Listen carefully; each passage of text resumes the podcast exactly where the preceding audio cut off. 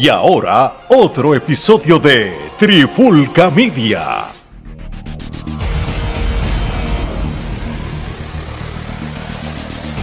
Saludos mi gente, bienvenido a otro episodio de La Clara con la Trifulca. Mi nombre es Omar Vázquez, me acompaña Gerardo Rodríguez. Y hoy vamos a estar hablando un poquito del campeón, el campeón, no el que tú piensas, sino el campeón de All Elite Wrestling, NJF, Maxwell Jacob Freeman, quien recientemente fue parte de lo que fue la demostración, lo que fue esa premier de la película Iron Claw, eh, esta película que nosotros hicimos como, como que vimos el trailer, hicimos una video reacción del trailer de, de, esta película de la historia de los luchadores, de la familia de luchadores de los Von Erics. Y en esta película NJF sale como uno de los actores y, y estuvo en la premier de esa película, pero allí se encontró con alguien, se encontró con una leyenda viviente de la lucha libre pero no de IW, sino de, de allá, Gerardo, de la competencia, del otro lado, del otro bando. Gerardo, ¿con quién se encontró en JF?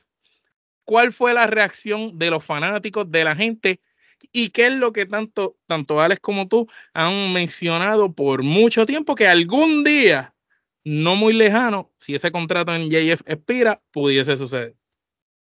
¿Con quién no se encontró en la pregunta? Este, obviamente el hombre no perdió tiempo, se codió. Pendejo no es. Se, se, codió con la alta alcurnia de, eh, de, la competencia, ¿no? Entre ellos el hombre, pues que nadie puede ver, este, un hombre llamado Juan Cena, o mejor conocido como John Johnny. Cena.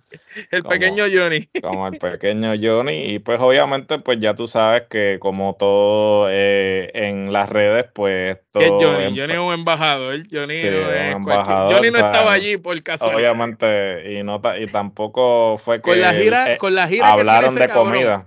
Con la gira que tiene ese hombre ocupado, ¿tú crees que ese tipo iba a estar allí de casualidad? No, obviamente no estuvo allí de casualidad. Yo no creo en las casualidades, creo en las Ya. causalidades. Y en JF había dicho una vez que uno de sus luchadores favoritos era Cena, ¿o qué? Claro, y obviamente créeme que la Mira, conversación no fue de que eh, la Triple H, conversación sí, Triple H llamando, mira, este, ¿qué tú haces? No, mira, te voy a mandar un avión privado, necesito que vaya a esta pin de esta dirección que te voy a enviar. Corre. No, definitivo, y, y de que tuvieron que haber, eh, de que tuvo que haber habido conversaciones relacionadas a WWE y el potencial que él tiene eh, y en un futuro poder estar allí, se dieron, ¿no? Definitivo. Y pues Cena, pues es uno de los mayores embajadores de la marca, ¿no? Y yo no creo que Cena haya perdido tiempo alguno de, de hablarle a MJF de que pues puede... WWE cambió mi vida, puede cambiar la tuya también. Correcto, definitivo. Y ciertamente, pues. ¿Tú te imaginas este, que le diga, tú tienes más talento del que yo tenía cuando yo empecé con ellos? Y WWE cambió mi vida. Puede cambiar la tuya también. Por eso, y, y como habíamos estado hablando tras bastidores, ¿no? Este, hay unos rumores que supuestamente, pues, NJF ya no va a ser agente libre el próximo año, que supuestamente ya firmó una extensión hasta el 2027 y que, pues, este, simplemente no lo han anunciado, pero. Yo no sé, este, esto obviamente esto fue algo que dijo Mercer, es un rumor de pasillo, ¿no? Este, pero a la misma vez yo creo que una de dos, si ya sucedió, entonces lo eh, realmente lo están haciendo para ver si WWE está dispuesto a mejorar su oferta o de igual manera, si no ha sucedido, también lo están utilizando como este, como un señuelo, ¿no? Como Como carnada. como carnada para básicamente que WWE se vea como que la obligación de decir, ok, si estos quieren mantenerlo, este, ¿qué podemos ofrecerle nosotros a él para que quiera venir para acá? Pero entonces a la ¿Y qué tú haces vez con tu enemigo cuando está en el piso? lo aplastan, o sea, es definitivo. Entonces, En este momento, WWE tiene a IW contra las cuerdas, contra el esquinero. Los tiene adoloridos, casi de rodillas. Pero entonces tú tienes a la figura máxima de esa empresa, el campeón mundial, en una conferencia de prensa y tú envías al que ha sido la figura máxima de la empresa tuya por los pasados veintipico de años, 20 años casi, Entonces, y lo envías allá con el propósito de que de que el dueño de aquella empresa diga, diablo, se encojone. Claro. No con, le con, guste. con toda intención y alevosía, ¿no? Porque, ¿sabes? Mira cómo se tomaron la molestia de eso, tomarse fotos en la alfombra roja y obviamente, ¿sabes? Porque claramente el otro, ¿qué va a decir? Ah, no, pero mira este sacándose fotos con todos los de la competencia. Porque no me digas tú a mí que Tony Khan obviamente no eh, se sintió amenazado por todas esas fotos que salieron de él interactuando con Cena, interactuando con Liv Morgan, este, entre otros que estuvieron presentes allí de WWE, ¿sabes? Eh, y, y, ciertamente, mira, Tony Khan, como tú dices, AEW está, está en las cuerdas, ¿no? Y ciertamente... No está en un buen momento ahora mismo. No está en un buen momento, no se vislumbra como que ellos tienen algo, porque Tony Khan obviamente siempre tenía el as bajo la manga, como que, ah, voy a hacer un anuncio especial, papi, y filmaba a alguien, pero... Ya, filmado, es, ni filmando a Will Ospreay ya. Ni filmando a Will Ospreay, porque ya se le acabó esa magia de que, ah, mira, sí, anuncio que filmé a este y ya, oh, el hype, no, porque como habíamos hablado anteriormente, esto no es una carrera, esto es un maratón. Y él demostró que él tiró todos los cartuchos en la primera milla y ya ahora cuando viene de regreso, está ya, ya explotado. Y, y ahora, por ejemplo, inclusive se está diciendo que este año eh, AEW va a operar con 34 millones en pérdidas. Ya de por sí, este, eso es algo que tiene que estar este, trabajándole en la cabeza a Tony Khan, porque si él está operando en pérdida, ¿qué quiere decir? Que entonces va a tener que incurrir en recortes y ya inclusive ya se está hablando que han habido ciertos miembros eh, del personal que ya han sido despedidos y eso ha causado disgusto tras bastidores. Te pone a pensar si él simplemente se volvió loco firmando a medio mundo por simplemente tenerlo, si no tenía un plan a largo plazo de qué hacer con esas personas y ahora, ¿sabes? La presión es fuerte. Porque ¿Sabes ahora, qué pasa? Que quien, quienes tenían el plan era Cody, eran las personas que estaban ahí, pero esas personas se van yendo. Por eso, eh, eh, eh, esa es la otra cosa, que cuando tú lo pones en perspectiva, mira, Tony Khan tenía el dinero, pero la mente maestra, Cody. el tipo que, que, tenía la experiencia, este, inclusive lo, y, lo demostró, y el hambre, la experiencia y el la hambre experiencia de, y el de hambre de demostrar que él debe, que él, que él tenía que estar ahí con los grandes, eh, fue Cody. Y si no fuera por Cody, AEW no existiera en estos momentos, porque la gente puede decir, ah, Omega y los Bucks, Omega y los Bucks estaban detrás de Cody. E- Ellos están ahí por Cody nombre. fue el que los trajo. Y entonces, lo, lo irónico de todo esto es que eh, Tony Khan se ha dejado llevar por todas las personas que lo que han hecho es llevarlo al punto donde se encuentra en estos momentos. Al pero no al Indy. Sí, sí, al Indy, a Kenny Omega, a los Bucks que nunca han estado en una, una, una estructura como la de WWE, ¿sabes? Que, y pues por eso es que está cometiendo los errores que está cometiendo y por eso nunca se va a quitar el estigma de ser una indie glorificada, porque está operando como una indie, no está operando como una empresa eh, internacional que tiene influencia en prácticamente todos los países del mundo. O sea, eh, ¿Qué te puedo decir? Definitivamente esto tiene que haberle trabajado, eh, eh, ¿sabes? Como, como dice, hay un dicho que dice. Vivo de, vivo de gratis en tu mente. Y yo creo que Triple H eh, vi, vive gratis en la mente de Tony Khan, porque ese hombre está que no puede dormir. H es el Freddy Krueger de los Sí, sueños de Tony Freddy Khan. Krueger de Tony Khan, definitivo. Las pesadillas este, las, prota las protagoniza Triple H porque lo está, o sea, no, no le está dando oportunidad para él recuperarse. O sea, nada de lo que está haciendo actualmente Tony Khan en AEW realmente se compara a lo que WWE está haciendo. WWE ahora viene, se regresó Punk, viene el Royal Rumble, viene el WrestleMania. Sea, ¿qué, va, ¿Qué va a hacer Tony Khan para contrarrestar eso? Y ahora véngase que este, están las fotos estas de NJF, volviendo obviamente al tema del, del, episodio, ¿no? Porque nos estamos desviando un poco, pero sea, ahora que, que, salieron estas fotos y MJF sacándose fotos con cine y todo esto que la gente puede decir, ah, no, pero es que estaban allí en la conferencia de prensa, yo no me como ese cuento. Yo, sea, yo no me como el cuento de que él estaba ¿Qué carajo, allí. ¿qué, ¿qué, carajo hacía John Cena allí? Con lo ocupado Correcto. que ese hombre está. Porque vamos a ser honestos, ¿sabes? si hay alguien que ahora mismo le está yendo bien haciendo cosas, películas, series y eso. es a Cena. Cena no tenía la necesidad de estar ahí.